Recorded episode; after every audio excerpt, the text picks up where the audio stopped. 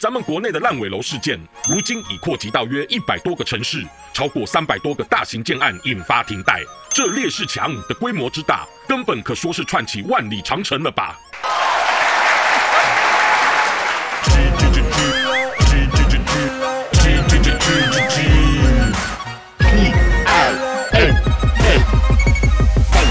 ？Talk Show。朋友，大家好，我是粉红鸡。今天要来聊的词是烈士墙，被网友用来指买的电脑等商品收到了质量或价钱被坑的牺牲者。那么，咱们国内的烂尾楼事件，如今已扩及到约一百多个城市，超过三百多个大型建案引发停贷。这烈士墙的规模之大，根本可说是串起万里长城了吧？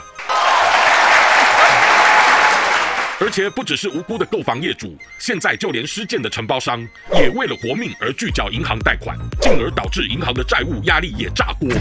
但最直接受害的就是把辛苦积蓄放在银行却领不出来的储户们。这一道又一道的烈士墙，交互衍生的串起，仿佛围城迷宫，让全民的生计都被困住了啊！不过咱们的党也没闲着，听说正在逼银行投入资金，也在帮开发商想法子求复工。结果却发生更多建商用假复工来拿到银行的增贷后，却卷款而逃。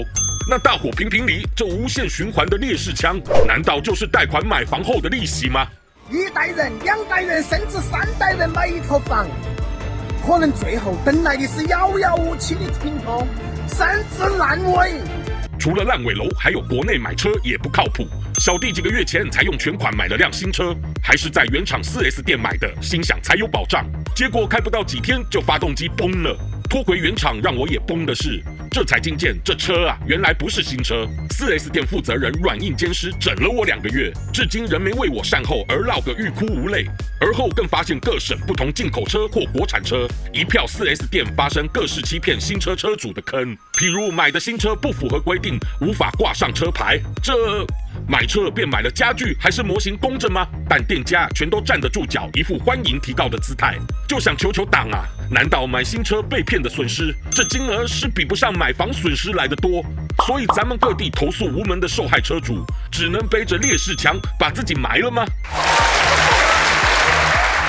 我是粉红鸡，谢谢大家。喜欢我粉红心机的话，快按下订阅并开启小铃铛，每次更新就让你看懂小粉红。想爆料，欢迎私信粉红鸡哦。